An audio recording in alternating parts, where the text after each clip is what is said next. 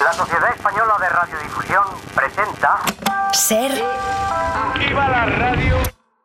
podcast. Siempre. Siempre,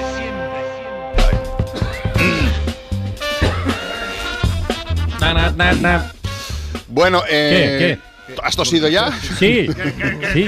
Bueno, vamos, seguimos con las biofónicas o bio- las biografías Biofonías, radiofónicas. Sí, bio- radiografía, bio- bio- biografías radiofónicas. Nos gusta conocer aspectos personales de algunos colaboradores porque está siendo bastante jugosón. Estamos aquí Sí, sí. conociendo aspectos bastante divertidos. ¿De quién vamos a saber hoy en la vida en milagros? Mm. Dentro careta. Producciones de XR presenta Biofónica O radiografía, ¿no? o Radiografía. Biografías radiofónicas. Hoy, ¡Aupa y la hostia! ¡Hombre! Ey. Os voy a abrir el corazón, ¿eh? Un poquito, ¿eh? Venga. Ahí está Chumari El Fari, eh, el compañero vasco hiperbólico, que va a contarnos un poquito, bueno, algunas cosas de, de su vida. Lo primero, ¿dónde nació? Nací en, el- en un pequeño hospital rural en el Valle del Orrio, ahí en la Vizcaya Profunda, años 50, ¿eh? Y lo que me dice ahí mi mamá es que yo nací un poco prematuro, ¿eh? De ahí que solo pesara 12 kilos al nacer, ¿no? Pero bueno, se ve que ya con mucho carácter, ¿eh? Ya nací, dice mi mamá que nací y a los días ya volví al hospital donde había nacido ya con una lijadora, una pulidora y una troqueladora y les dejé el hospital como nuevo porque se conoce que yo no lo debí vivir en condiciones. Eso me cuentan, ¿no? Pero bueno, Bueno, de pequeño, con unos, nada, dos días de edad, eh, ya era activo, ya le gustaba reformar cosas. Y ojo a la anécdota de por qué se llama Chumari. Aquí nos habla ¿Eh? de su infancia, Cuidado. que fue feliz.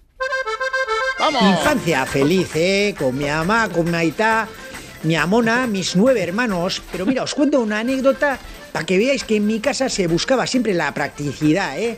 No se andaban con tonterías ni con pijadas. Mis aitachos, a medida que iban naciendo hijos, en vez de buscarles nombre y tal, pues les fueron poniendo el nombre del número en, en euskera, ¿no? Por ejemplo, a mi hermano mayor le pusieron Bat, a, a mi hermana segunda Bi, a mi hermano tercero Iru, luego al cuarto Lau, luego al quinto Bost, al seis Sai, al siete Saspi, y yo que era el ocho en euskera es Sorsi. Bueno, como les costaba hasta ellos pronunciarlo, dijeron, pues este Chumari, me cago en 10, ¿verdad?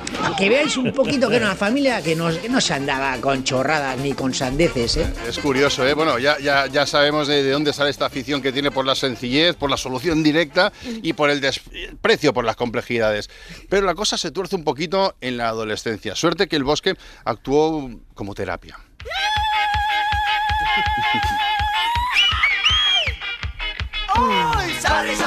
Bueno, la adolescencia, uf, difícil, ¿eh? etapa difícil, ¿no? Porque buscas tu lugar en el mundo, pero bueno, que tienes tus inseguridades. A mí me dio por talar troncos, ¿no?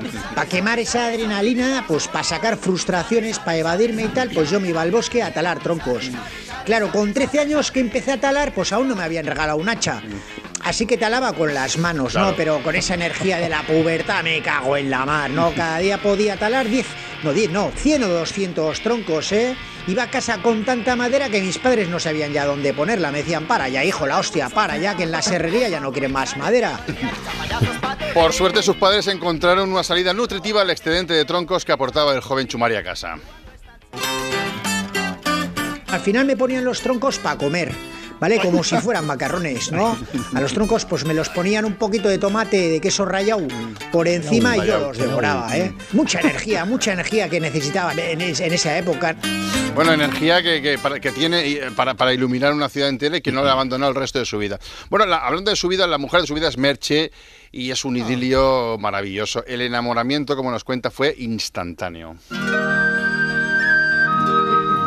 Un flechazo en una fiesta de pueblo, ¿eh? Pero además un flechazo literal, ¿eh? Porque ahí en las fiestas los feriantes en vez de escopetas de perdigones ponían puestos de arco con flechas para tirar palillos y llevarse un osito piloto o algo así, ¿no? Y a mí se me escapó una flecha y le di a la merche, ¿no? En toda la espalda. Pero ella que también era vasca, se sacó la flecha, se hizo con ella un moño en el pelo y me sacó a bailar. La hostia, saltaron chispas, saltaron chispas, ¿eh?